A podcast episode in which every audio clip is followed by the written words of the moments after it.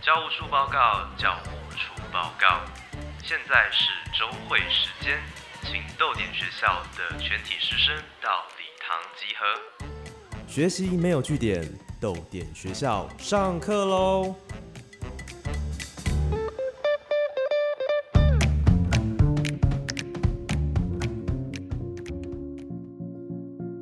豆点学校早安，我是教务主任廖静。今天是哪一位老师要来帮同学上课呢？我是朱家安，为你朗读《互加萌不萌》。我们实在无法确定存在有客观固定的人生意义，因此政府和社会能做的，就只有尽量开放不同的可能性，让大家探索和选择。今天朱家安老师来到豆点学校，要来跟大家分享为什么我们应该读哲学。以及如何跳 breaking，热舞社的同学请坐第一排。好，朱家安老师，请跟同学们先打声招呼。主任好，同学们好，热舞社的同学可以回教室喽。朱家安老师，呃，我想，呃，学生都有一个很大的疑惑，就是我们为什么要读哲学，或者是为什么要读哲学经典呢？嗯，为什么要读哲学经典哦？我对这个问题的回答是，你不一定要读哲学经典。而且，如果你要读哲学经典的话，有些地方你可以小心一点，有些要注意之处。我这样回答，我相信很多人会觉得很困惑，因为我们大致上从小被灌输经典是好东西，值得你读的东西。像我自己国高中的时候有必修四书，对不对？这个是所谓的中国思想经典。但是对我来说，在国高中读四书的感觉跟经验是还蛮差的。对吗？因为我们读的是两千多年前的人写的东西，他不但用的语言跟我们现在用的不一样，他们关心的问题跟价值也跟我们现在不太一样。老实说，我一直到现在都还搞不懂，为什么在我十五六岁的时候要读两千多年前的人写的东西，而且仅仅只是因为我的国文老师还蛮喜欢那些东西的。嗯，所以我觉得经典不是不能读，经典有些读得很好，但是读经典呢，需要搭配读经典适合的态度。这个态度当中，我觉得最重要的是怀疑的精神。在我国高中的时候读四书，或者说读《论语》，我们要很很批判或是反对的去讨论当中的一些内容，那还蛮不容易的。因为那个时候阅读这些经典的那个教育氛围，它是强调我们得把这些东西给记下来，它并不是强调我们借由这些思想的经典去进一步反思，对我们来说有哪些问题是重要的。当然，我相信现在的教育跟我国中的时候是很不一样。但是，同样的基本精神是说，阅读经典很重要的是怀疑精神，因为我们阅读经典，并不是为了全盘接受经典里面它阐释的那些价值跟论证，而是站在那些价值跟论证上面，进一步想，对我们来说哪些东西重要，哪些东西不重要。但是，经典之所以作为经典本身，它有一些特性，会让我们还蛮不容易会做这种反思。比方说，经典都有权威性，一个东西要成为经典，代表至少非常非常多当代人觉得它是重要的，而且它是好东西，而且它如果不是全盘皆对，至少大致上是正确的，所以值得你读。但是我们越把一个东西视为权威，你要批判性的去反思这个东西的内容，是越不容易的。我相信现代人如果要在课堂上面很具批判性的去阅读《论语》，然后进行讨论，可能稍微也会有一点心理压力，因为很多人觉得《论语》是很重要的著作，所以具备怀疑精神，克服权威对你带来的吸引力跟压力，这个是一个人可以从经典获得最大礼物，学到思辨，我觉得一个很基本的态度。我们可以怎么样去培养这个怀疑的精神呢？我们可以怎么样去呃学习说要怎么样去批判这些经典，然后要怎么样建立起属于自己的价值观呢？嗯，我觉得啊，我们可以从试图了解经典到底在讨论些什么做起。任何哲学作品，它都有它想要回答的问题，以及它为了回答这个问题建构出来的答案。这个答案会包含。基本的主张跟支持这个主张所需要的论证，如果我们把这些东西都找出来，我们就有很多问题可以问。比方说，我们可以问说，这个哲学作品它回答某个哲学问题，但是他对这个问题理解问题的方式跟我理解方式一不一样。如果不一样的话，搞不好我们想的根本就不是同一个问题，或者照这个作品理解问题的方式，他提出来的答案我喜欢吗？当然我不喜欢，不代表那是烂答案，只代表我有机会从他的答案学到一些新东西。但是我能学到什么东西，除了看他的答案本身写些什么，也要看他为了这个答案提出什么样的论证。当我们说为主张提供论证，我们是在说，我有一个主张，我想说服你说这主张值得参考，蛮不错的。那我要提出理由，我说明我的理由，我提出前提跟推论，整个加起来就是一段论证。论证是哲学家互相用来沟通的方式。有些人会说，哲学没有标准答案，因为哲学家立场都不一样。但是他们有办法为自己跟别人不一样的立场提出论证，来让别人理解。好吧，你的结论跟我不一样，但是我感觉可以掌握。你从什么样的前提，经过什么样的思考，得到和我不一样的结果？这种互相理解，我觉得是哲学可以带给不限于哲学家，可以带给所有人类最大的礼物之一。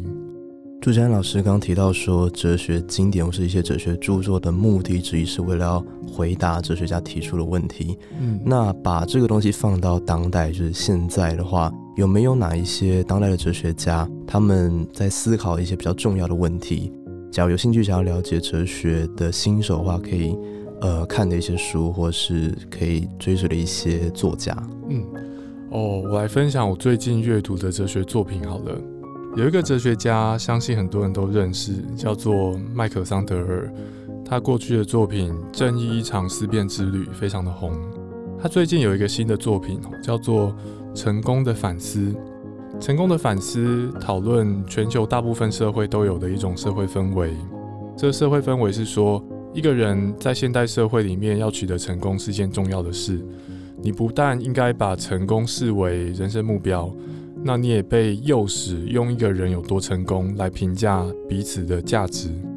桑德觉得这一整套有点怪，而且可能是现代人类存活一个很大的危机。这危机的背后是说。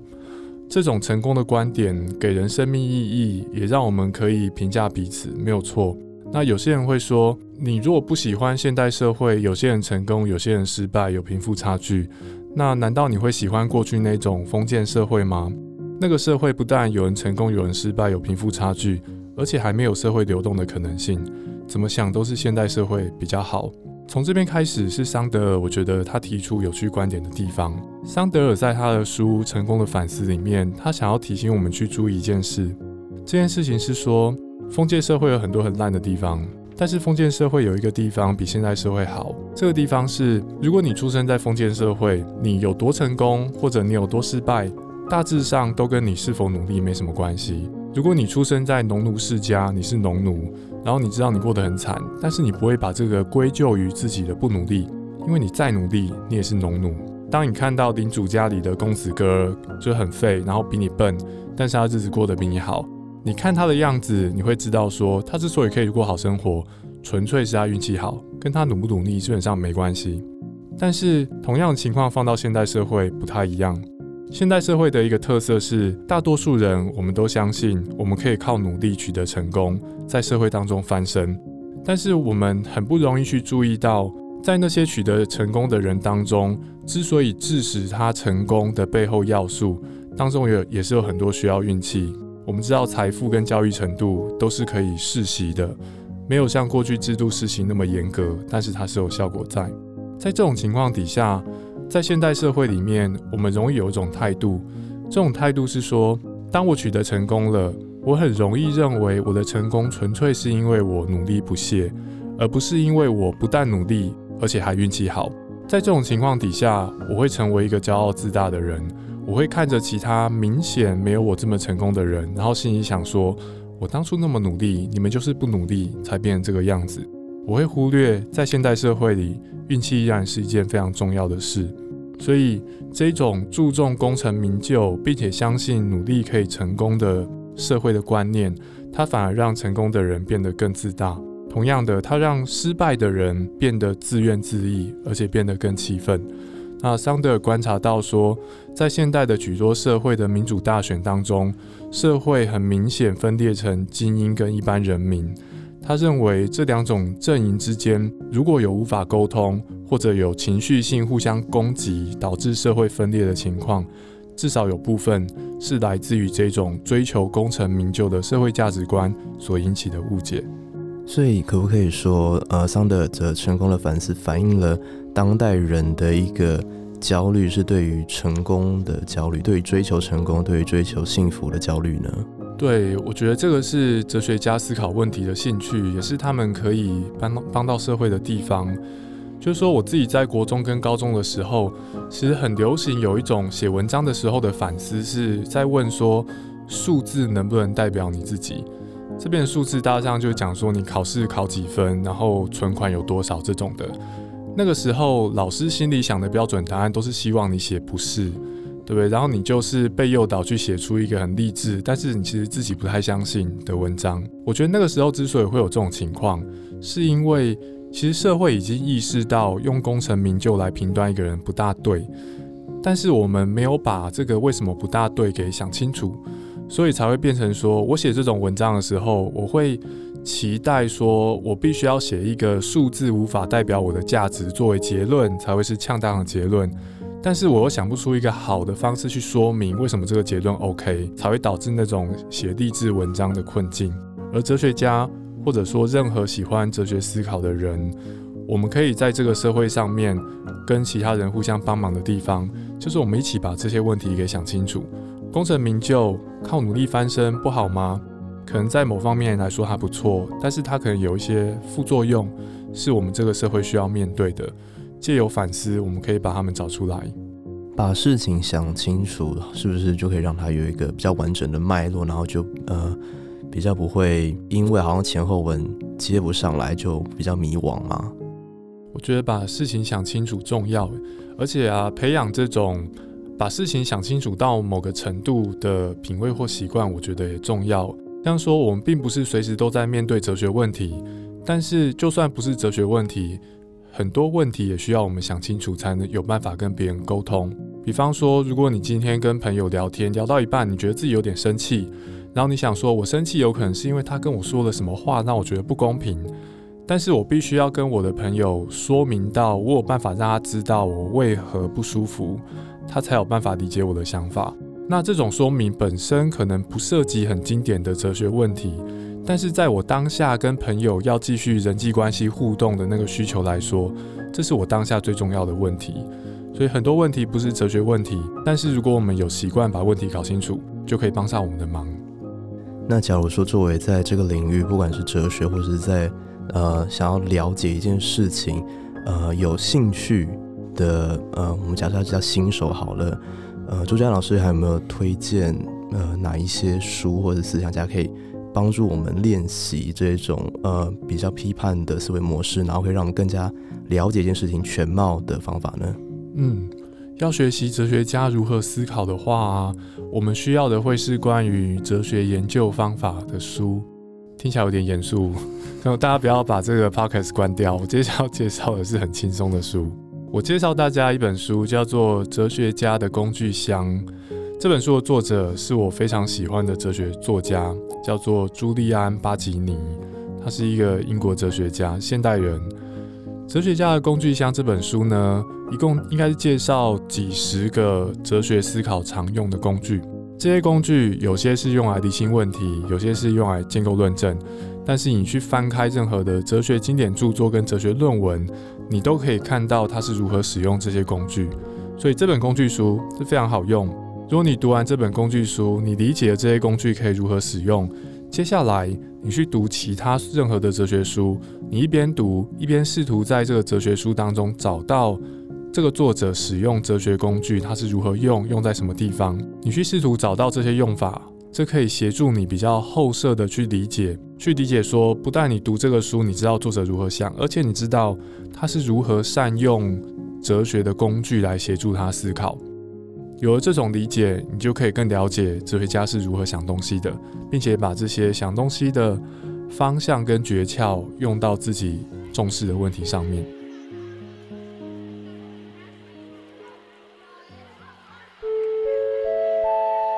合作社报告合作社报告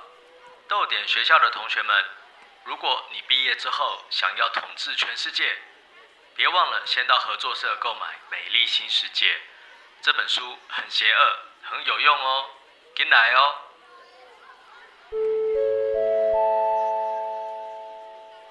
校外人士报告，校外人士报告，我是女神自助餐的老板刘芷瑜，庆祝开店周年庆，即日起，逗点学校的师生来吃饭，我们都会招待一颗卤蛋跟一只炸鸡腿，还会招待一碗冰豆花哦。请继续支持营养好吃的女神自助餐，谢谢。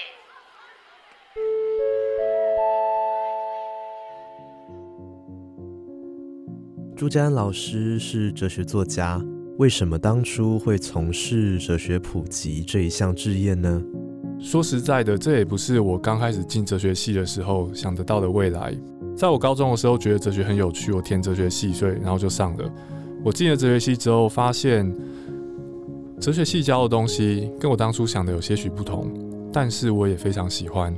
那我那时候想说，奇怪，哲学系教这些东西，那我当初考哲学系，我也不是毫毫无准备啊。但是我那个时候其实不知道哲学系有教这个我准备之外的这些有趣的问题的讨论，所以我大一、大二开始写部落格，名字叫做《哲学哲学鸡蛋糕》，背后的动机之一，就是为了让其他高中生可以很方便的知道，至少我所就读的中正大学哲学系课堂上面有什么有趣的讨论正在进行。所以我大学时代写部落格，是为了分享我觉得很酷的东西。部落格继续写，写到研究所、硕士班、博士班。等我上了博士班之后，我发现一件事情，就是说我之所以会念哲学系，然后念研究所，是因为我很喜欢研究哲学，也喜欢教哲学。我希望将来可以进入体制内，成为哲学教育者跟研究者。但是我那个时候也发现说，有很多在哲学教育跟研究上面资质跟努力都比我更厉害的学长姐。他们是拿到国外哲学博士，开始回台湾来找工作，但这样子的人在台湾不见得有工作。而在台湾现在站着工作岗位的那些哲学老师们，看起来身体蛮好的，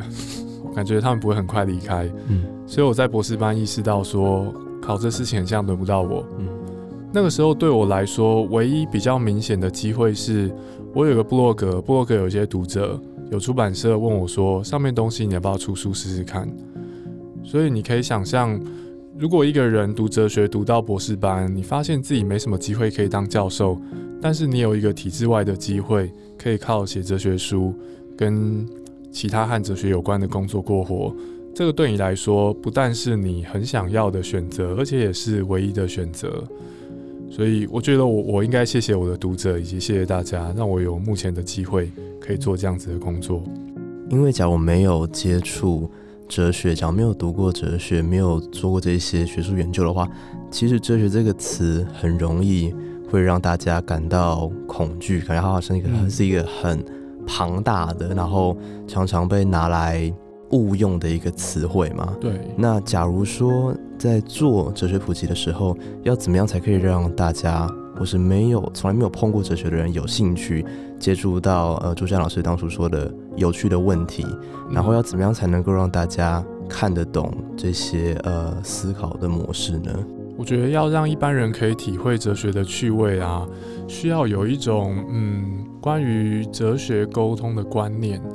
这个观念是说，我们应该把讲话让人听得懂当成是一件非常值得追求的事情。这样讲下很奇怪，因为想说谁会追求讲话让人听不懂？嗯，其实有人追求这种事，而且还蛮多的。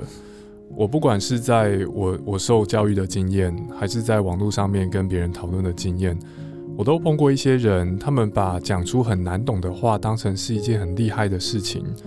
好像说我讲话我讲话你听不懂是你的错啊。之所以是你的错，是因为我讲话太有涵养、太高深了，所以你才听不懂。有点有点像是很多人有这种态度。如果你有这种态度，有可能你会吸引到觉得你讲话听不懂很厉害，所以崇拜你的人。但是你没有办法让他们理解跟感受到你理解的那些东西到底有多有趣。所以把讲话让别人听得懂当成是一件好事，值得追求、厉害的事情，我觉得是普及任何知识的人很值得养成的一种态度。应该说你没这种态度，就不会成为普及知识的人啊，你会成为讲话别人听不懂的人。嗯，这样说，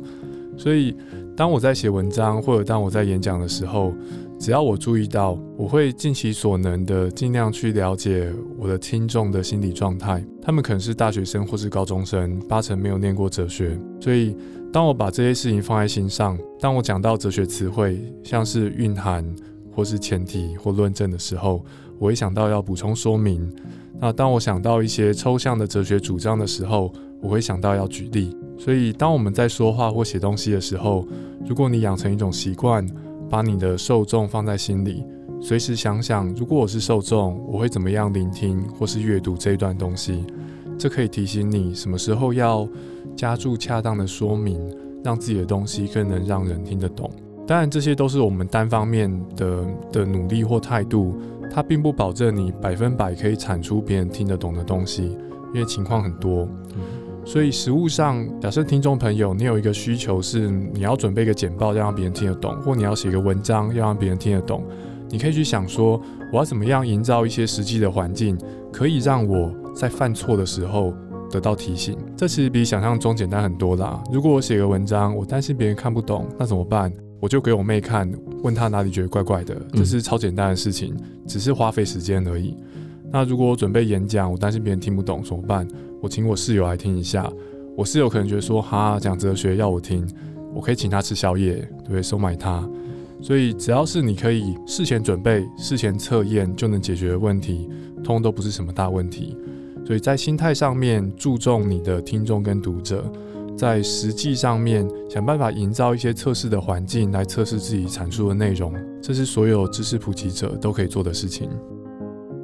那谢谢朱山老师今天来帮我们上课，来跟我们聊聊，呃，读哲学的目的，然后还有其实不管是哲学普及，但是在嗯做跟任何人沟通的时候，呃，其实最重要的是呃有没有让别人听懂。最后，朱山老师有一个问题要问同学，这也是你们的回家作业。这个问题是这样子哦，原则上你没有办法证明这个世界是否存在。你可能在听 podcast，但是你的手机存在吗？有没有可能只是幻觉？这件事情是你没办法百分百断定的，也是哲学上的一个难题。我想问大家的，并不是这个难题，而是我想问大家说，我没办法证明这个世界是否存在。那这件事情本身是代表世界是否存在是一个很值得想的问题呢？还是说它是代表世界是否存在根本就是一个没有意义的问题？到底是哪一边？我觉得很值得大家想想看。好，那请同学把回家作业记在联络簿上，或者上豆点的 IG 和粉砖回答。本周的共同阅读指定刊物是朱展老师和 Summers 老师共同著作的《画哲学》。